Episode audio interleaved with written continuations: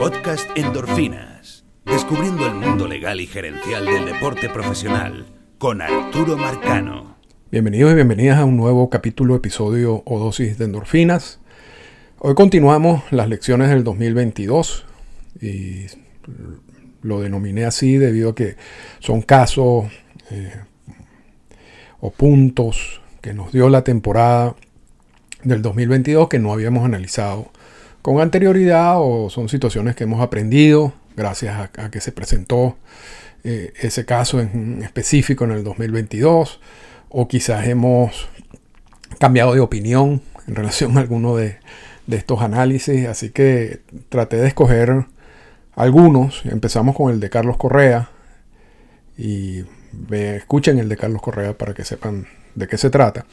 Y hoy vamos con un caso muy interesante porque hay como un conflicto, hay un choque de trenes hasta cierto punto entre conceptos legales, contractuales y maneras de calcular algo para un concepto que puede estar contenido en los convenios laborales. Y se trata de los contratos en sí, se trata de las opciones de los contratos. Y la mejor manera de explicarlo es a través de, lo que firmó Julio Rodríguez esta, esta temporada. Un contrato bien complejo, por cierto. Y vamos después a entrar en detalles, no en detalle, porque realmente entrar en detalles de ese contrato nos llevaría mucho tiempo, pero como la, la estructura básica de ese contrato, que es lo que nos importa para poder explicar exactamente el punto de las opciones de los contratos. Y con eso vamos a iniciar. Vamos a explicar exactamente en qué consiste esas llamadas opciones de los contratos, que no tienen nada que ver con los jugadores que están bajo control y que son, entre comillas, opcionados a las ligas menores. Eso es otra cosa. Olvídense eso, eliminen eso del, del cerebro. Las opciones de los contratos, y normalmente los vemos en los contratos de los agentes libres o en las extensiones de los contratos, son maneras de extender el periodo básico o la base contractual. Y, y, se puede extender por tres vías o por cuatro vías. Si existe una opción del equipo, si existe una opción del jugador, si existe una opción mutua o si existe un vesting option. Y vamos a explicar cada una de estas opciones. Entonces, por ejemplo, un jugador firma un contrato de tres años. Vamos a poner por 5 millones por año son 15 millones. ¿ok? Esa es la base del contrato. Son 15 millones de dinero garantizado. Ese dinero lo gana ese jugador independientemente de lo que pase. Esos 15 millones. Y luego el contrato establece unas opciones para el año 4 y el año 5. Entonces vamos a ver cómo, vamos a ver cómo se estructura. Y estos son conceptos muy básicos que uno lo estudia en las clases de Derecho Deportivo, en cualquiera de los programas, ya sea alguna maestría en Derecho, ya sea en programas de, gerencia deportiva, y son formas de estructurar contratos. Que hasta cierto punto la estructura de los contratos de MLB no habían sido tan complejas como por ejemplo la estructura de los contratos en la NBA, en la NFL, en la NHL, y vamos a explicar por qué. Y por mucho tiempo eran contratos, si se quieren, básicos. Y, dentro de esos contratos básicos se incluyen las opciones, porque es un concepto básico. Entonces, este jugador que firmó por tres años de 5 millones por año y se garantiza 15 millones de dólares por ese contrato, tiene dos años adicionales que dependen del equipo. Y vamos entonces a decir que estas son las opciones del equipo. Es decir, el equipo puede en el año 4 ejercer la opción y convertir ese contrato inicial de tres años en un contrato de cuatro años. por el dinero que diga la opción. Vamos a decir que en este caso la opción dice que el sueldo para el año 5 van a ser 10 millones de dólares. Entonces, además de los 15 millones de dólares, si el equipo ejerce la opción, ese contrato hay que sumarle 10 millones más. Y se convertiría en un contrato de 4 años por 25 millones de dólares. Y al ejercer la opción, esos 10 millones de dólares son garantizados. Y vamos a suponer que en el año 5 también existe otra opción del equipo. De nuevo, el equipo tiene la, posibilidad de extender esa relación inicial de 3 años, que luego ejerció una opción y se convirtió en 4, en 5 y agregarle, y en este caso el dinero de la opción sigue siendo 10, entonces agregarle 10 millones más. Entonces ese contrato inicial de 15 millones se convierte al final en un contrato de 25 millones de dólares. Eh, de, son 10 y 10, son 20, son de 35 millones de dólares. Eso es en el caso de las opciones del equipo. Y normalmente, cuando los contratos tienen opciones del equipo, si el equipo no ejerce la opción, existe como una penalidad que ellos llaman un buyout. Entonces, este, y vamos, vamos, a, vamos a ponerlo más simple, un contrato de tres años con una sola opción del equipo. Y esa opción del equipo para el año 4 es por 10 millones de dólares. Ya vimos cómo en el ejemplo anterior esa opción fue ejercida. Entonces se convirtió el contrato de 15 millones a 25. Ahora, en este caso, el equipo decide no ejercer la opción. Y existe, en caso de que no ejerza la opción, un buyout o una multa por 5 millones de dólares. Entonces, ¿qué es lo que pasa? El, equipo no ejerce la opción. Y 5 millones sería mucho dinero para en este caso. Normalmente estaríamos hablando de 500 mil dólares, máximo un millón de dólares. Pero vamos a ponerlo por 5 millones. En este caso, ese contrato original de 3 años por 15 millones de dólares el equipo mm, decide no ejercer la opción y paga 5 millones de dólares como multa al jugador. Y el jugador se convierte en agente libre. Entonces, cuando se calcula qué cantidad de dinero garantizado hay en un contrato como ese, se le suma siempre el buyout. Es decir, ese contrato de 3 años por 5 millones por año, que son 15 millones de dólares, realmente como dinero garantizado son 20 millones de dólares, porque el buyout, ese dinero, esos 5 millones, los va a recibir de todas, todas el jugador. Ya sea si el equipo ejerce la opción, porque el año de la opción está en 10 millones, o si el equipo no lo ejerce y tiene que pagar el vallado o la sanción, y en ese caso recibiría 5 millones de dólares. Entonces, como dinero garantizado, ese contrato de 3 años por 15 millones de dólares realmente son 3 años por 20 millones, son 3 años por 15 millones de dólares más 5 millones de dólares del buyout. Ese es el dinero garantizado que tiene el jugador de ese contrato. Pase lo que pase, lo, lo va a recibir. Pase lo que pase, porque el jugador, vamos a suponer que se lesione y no pueda jugar más el equipo, ¿qué es lo que va a pasar en esa, al final de esa tercera temporada? El equipo no va a ejercer su, la opción. Y aún así tiene que pagarle los 5 millones del buyout. O sea, no hay, no hay manera en que no pase. Por eso, eso esos 5 millones del buyout en ese caso son garantizados. Otra opción es la opción mutua. vamos a dejar la opción del jugador para último. La opción mutua es que la decisión de extender ese contrato, o sea, esos tres años de 5 millones de cada año para el año, para extenderlo a 4, y, en este caso el monto de la opción mutua para el año 4 sigue siendo 10 millones de dólares. No depende del equipo, sino depende del equipo y el jugador. Ambos tienen que estar de acuerdo para ejercer esa opción. Si uno de los dos no está de acuerdo, simplemente el jugador es agente libre. O sea, ese contrato muere al tercer año. En esos casos normalmente no hay buyout. Y, son casos poco utilizados porque hay, no, hay muchos escenarios y los agentes y los equipos saben que un contrato tenga sentido para ambas partes. Como, como es lo que tiene que pasar en una opción mutua.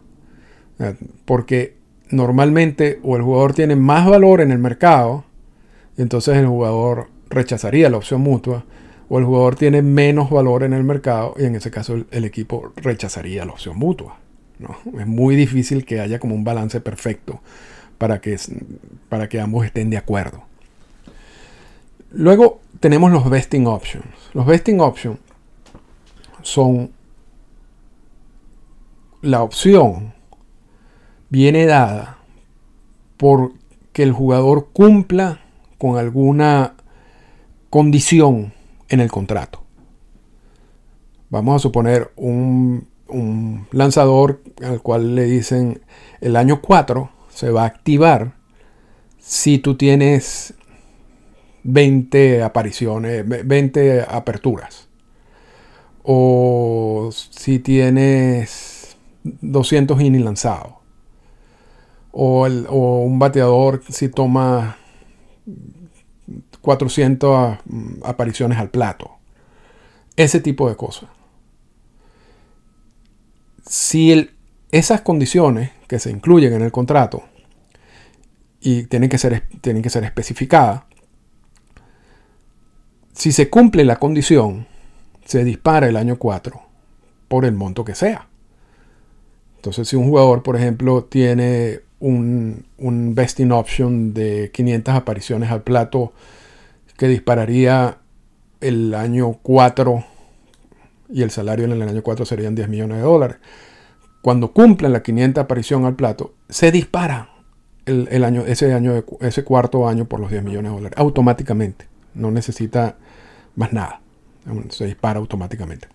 Hay casos, y lo vimos con el caso del contrato de Justin Verlander este año, en donde el vesting option puede disparar, no, no, necesariamente tiene que disparar ese año adicional automático, sino lo que puede disparar es o una opción del equipo o una opción del jugador. En el caso de Justin Verlander, lo que disparó fue una opción del jugador por una cantidad de dinero.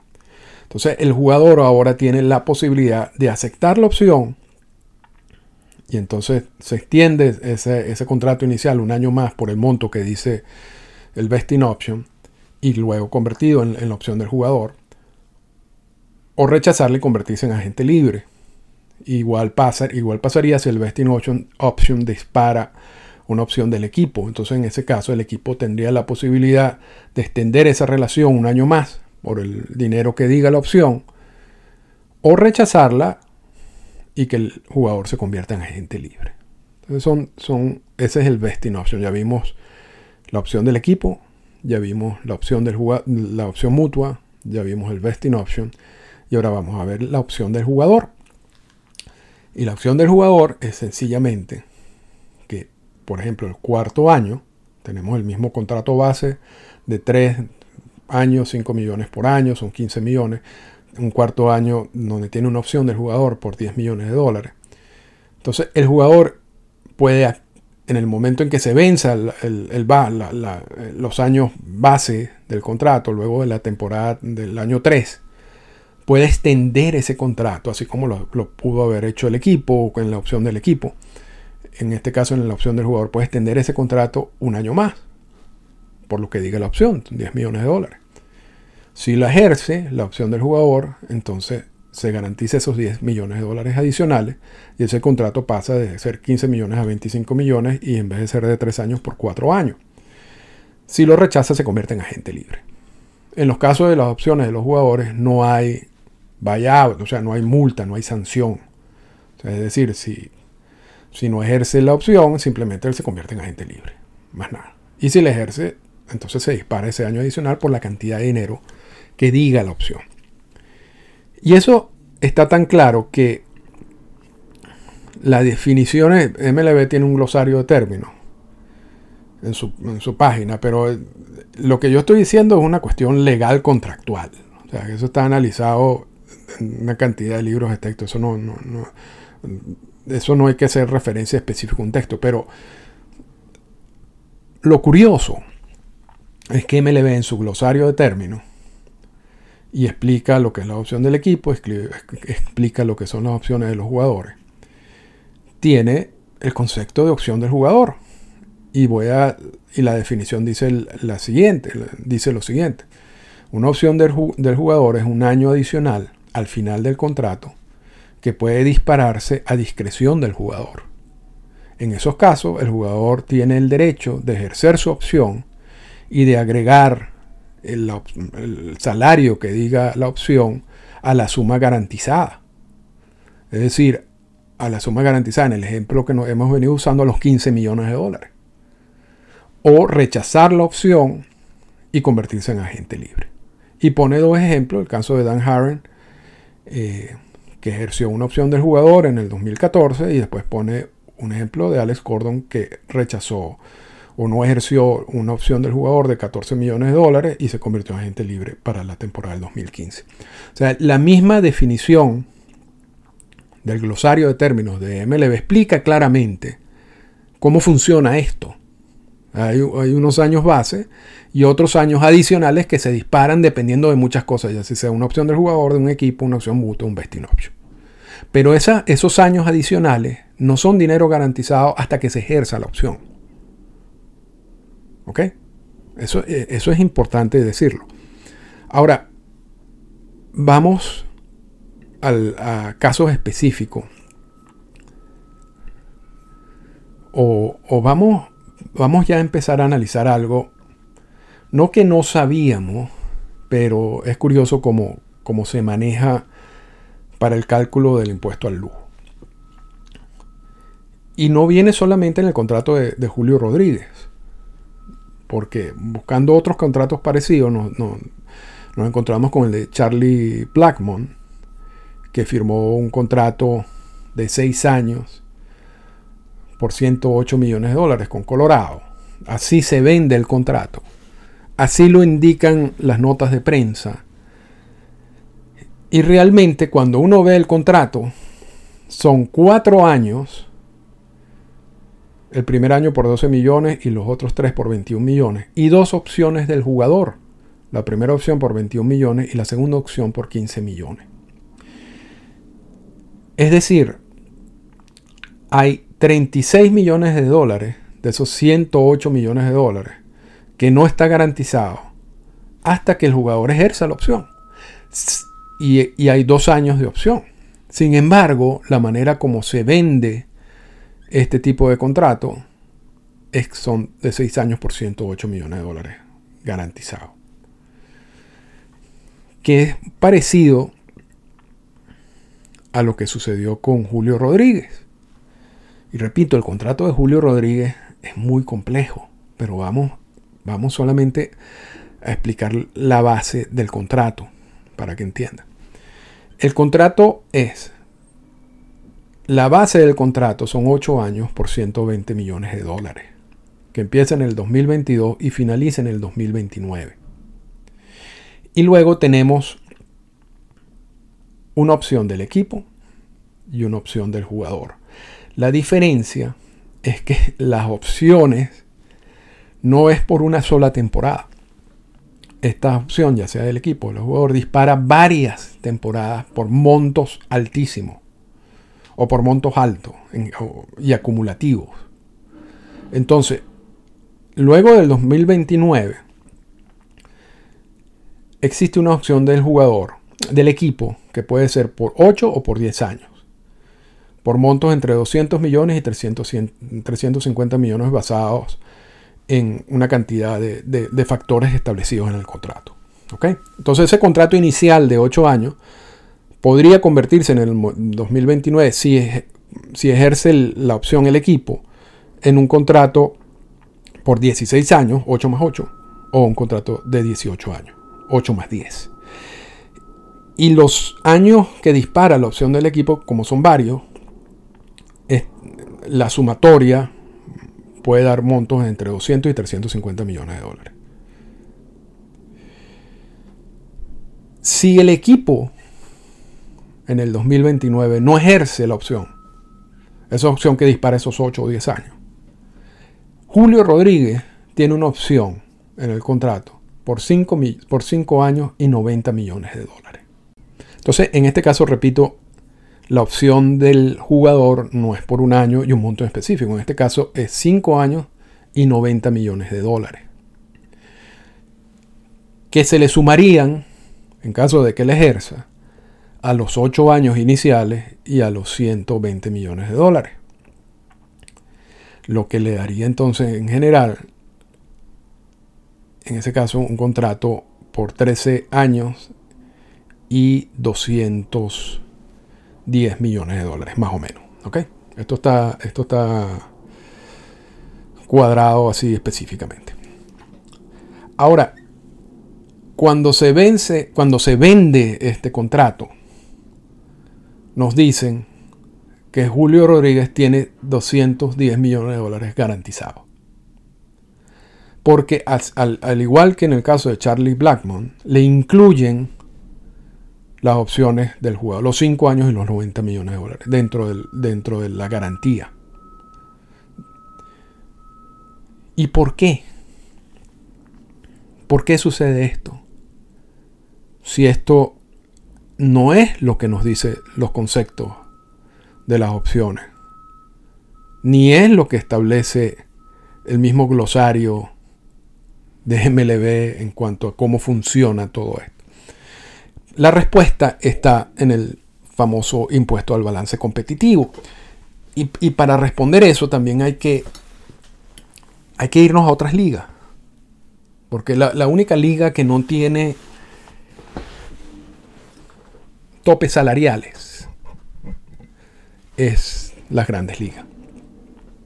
El resto de las ligas importantes, y me perdonan los fanáticos de la MLS, pero siempre hablo de las ligas importantes como la NHL, la NBA y la NFL, todos tienen topes salariales y tienen distintos topes salariales. La de la NBA y la NHL son, son los llamados topes salariales blandos.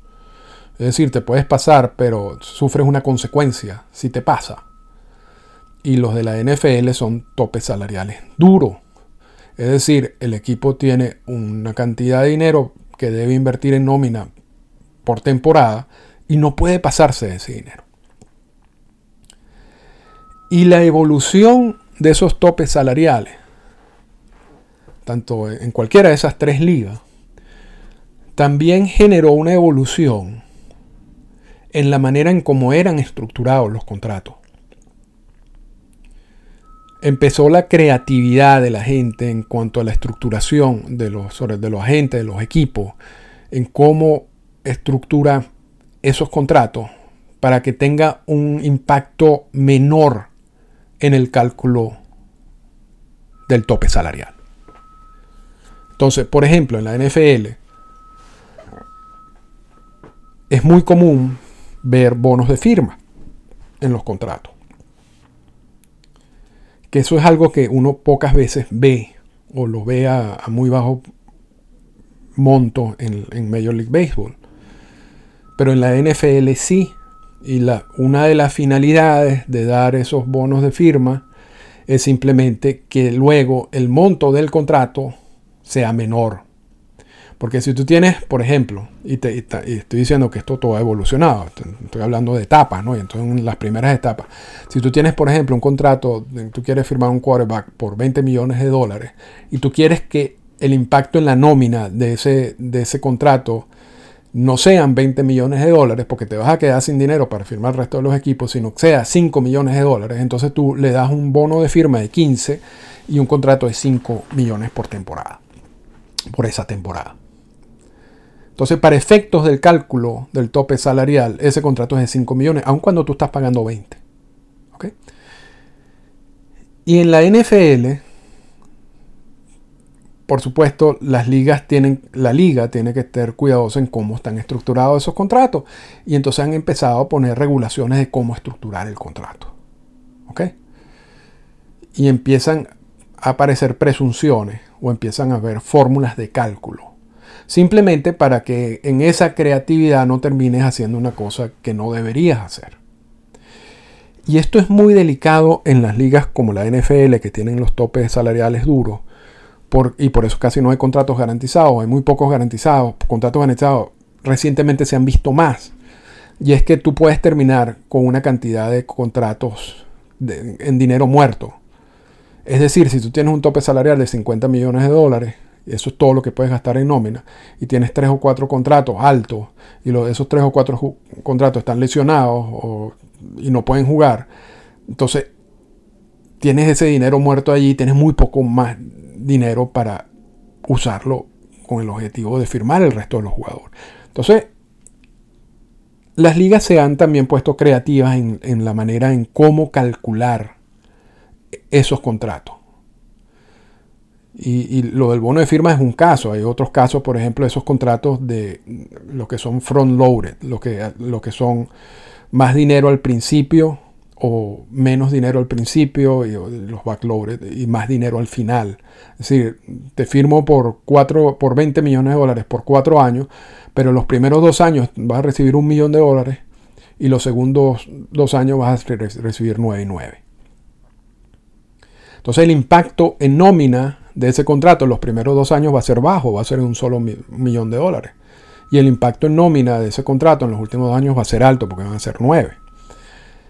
Entonces existen los bonos de firma, existen esos contratos front-loaded, back-loaded, existen los incentivos, eh, existe una cantidad de cosas que tú puedes poner en los contratos. Y eso todo está destinado, todo está dirigido, repito, a ver cómo tú navegas esta situación de los topes salariales, ya sean duros o los topes salariales blandos.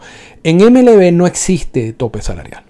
Lo más cercano que tenemos al tope salarial es el impuesto mm, llamado al balance competitivo, que está establecido en el artículo 23 del convenio laboral y que todavía no sabemos el nuevo texto, pero vamos a usar el texto del, convenio laboral que venció en el 2021.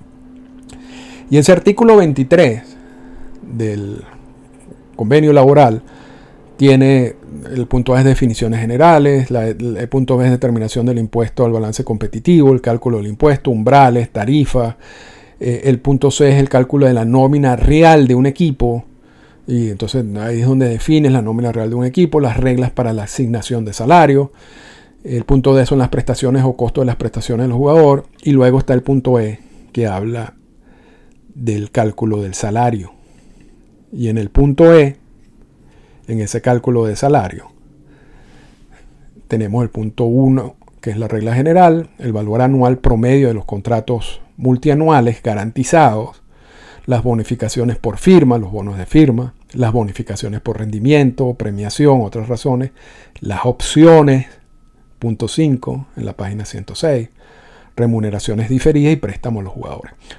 La idea es que en MLB tú no puedas, a través de la creatividad, poner un contrato que tenga menos impacto en, los primeros años y más impacto al final.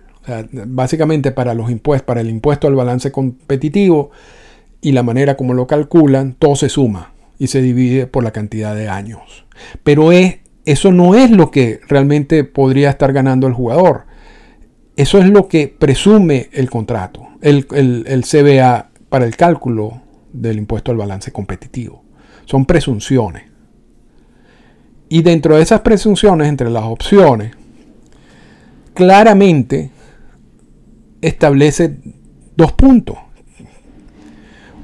Cuando habla de la opción del equipo, que sería, este es el punto 5 AI o A1, Dice, un año de opción del equipo significará una temporada de campeonato cubierta por un contrato uniforme del jugador en la que la cantidad pagadera de conformidad con el párrafo 2 del contrato se vencerá o se garantizará a la elección del equipo o como consecuencia de un determinado rendimiento del jugador. En este caso sería con un vesting option. Entonces aquí están acumulando tanto un vesting option como, las opciones del, del equipo. Los los años de la opción del equipo no se considerarán años garantizados.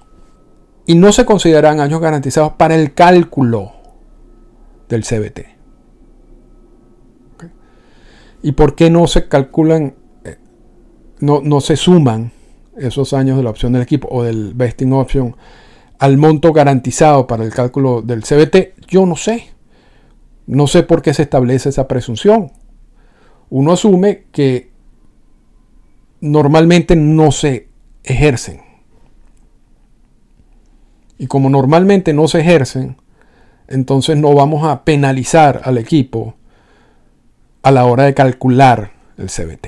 esa es mi definición o, o esa es mi, mi manera de verlo. Ahora, cuando la misma cláusula habla del año de la opción del jugador, dice lo siguiente.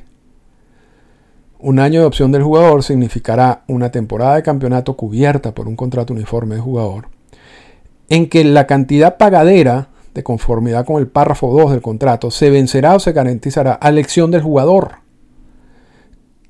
o que podrá ser anulada por un jugador por una razón que no sea una de las que se establece en el párrafo 7 del contrato. Un año de opción del jugador se considerará un año garantizado. Bien, fíjense, aquí se considera como año garantizado para el cálculo, a diferencia de la opción del equipo del vesting option. Y vuelvo a leer porque tiene varios puntos. Un año de opción del jugador se considerará un año garantizado si, de conformidad con el derecho del jugador de elegir o sujeto a su derecho de anular las condiciones de ese año, están garantizadas en el marco de la definición de la sección A. Se establece, sin embargo, que un año de opción del jugador no se considerará un año garantizado si el pago que recibirá el jugador, si declinara ejercer su opción o anulara la temporada de campeonato fuera superior al 50% del salario base pagadero para esa temporada del campeonato. Y esto ya terminamos enredando todo. Lo cierto, lo cierto es que la razón por la que algunas páginas y la razón por la que los medios, cuando son estos contratos que agregan opciones del jugador, que tiene opciones del jugador, suma los montos de las opciones del jugador y suman los años al, monto base y a los años base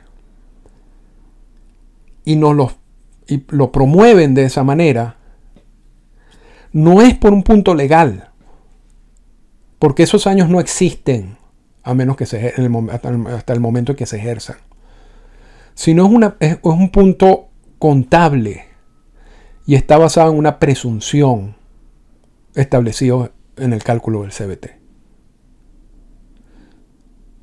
Pero el enredo de todo esto, y ya con esto culminamos, es, por ejemplo, si fueran realmente eh, dinero garantizado, si fuera dinero garantizado, tú pudieras, en vez de poner una opción del jugador, tú pudieras poner una cláusula de salida. Porque la cláusula de salida o sea, tú estableces, por lo menos en el caso de Julio Rodríguez, ya tenemos los 120 millones por los 8 años como base, y luego puedes poner una opción de salida para la temporada 9, y en caso de que no se salga del contrato, poner 5 temporadas adicionales por los 90 millones de dólares. Ahí sí estamos hablando de esos 90 millones de dólares como contrato garantizado. Porque realmente ese contrato sería por 13 millones y 210 millones de dólares. Solamente que el contrato en el año 9 tiene una opción de salida. Y si, y si él ejerce la opción de salida, entonces se convierte en agente libre. En este caso, el contrato es 8, millones y 120, 8 eh, años y 120 millones. Y luego entra a, a, jugar, si se quiere, la opción del equipo por los 10 o 12 años o los 8 y 10 años, perdón, y la opción del, jugador por los 5 años y los montos respectivos. Pero esos montos legalmente, tanto la opción del equipo como la opción del jugador, no son garantizados hasta que se ejerzan. No pueden hablar de opciones garantizadas como parte del contrato base, que es lo, lo que uno lee. Está bien como una presunción para el cálculo del CBT, pero legalmente eso no existe. Y es fácil saber cómo, como uno sabe que eso no existe. ¿Qué pasa, por ejemplo, si Julio, a Julio Rodríguez le dan la libertad en el año 7? Ya él no pertenece al equipo. Y se le paga el año 8, porque eso está garantizado. ¿Cómo puede Julio Rodríguez ejercer la opción del jugador si ya no está con el equipo? Y entonces allí vendrían, y esta es la parte como la duda, la, única duda que tengo, y es que el contrato puede ser, y yo no he leído esa parte del contrato, no he leído el contrato, estamos hablando de, todo lo que uno ya lee a, nivel de los medios, en el reflejo de lo que se firmó, que el contrato establezca que en caso de que Julio Rodríguez le sea dado la libertad en cualquiera de esos ocho años bases del contrato, entonces las opciones, la opción del jugador se dispara automáticamente. Es casi como un vesting option. Si te doy la libertad, esos cinco años por 90 millones de dólares se, se activan automáticamente. Y, es más parecido a un vesting option, te digo. Pero yo no, sé, yo no sé si eso está en el contrato. Yo asumo que no, porque si no te explicarían eso. Y si no está en el contrato, repito, es un contrato de, de 8 por 120 millones de dólares que puede ser después por mucho más. Pero la base del contrato es 8 y 10 millones y 120 millones. No son 13 y 210 millones de dólares o no hay una garantía de los, 200, de los 50 millones adicionales de la opción del jugador. Sí, sí tienes que calcularlo para efectos del CBT, pero realmente no hay ninguna garantía de que ese dinero se vaya a pagar. Entonces es un caso interesante, yo sé que quizás nos alargamos más de lo que yo quería y, repito, hay gente, yo, yo lo veo claro y o sea, y, si en algún momento estoy equivocado, lo, aceptaré y no, sería la primera vez que lo, pasa. Pero hay gente que, que insiste que esos años, esa opción del jugador, ese dinero es garantizado. Y hay gente que yo respeto que me ha dicho eso. Pero mi punto de vista es que no. Y lo acabo de explicar. Esta fue una presentación del podcast Endorfinas. Para comunicarse con nosotros, escríbanos a las siguientes cuentas en Twitter. Arroba Arturo Marcano y arroba Endorfinas Radio.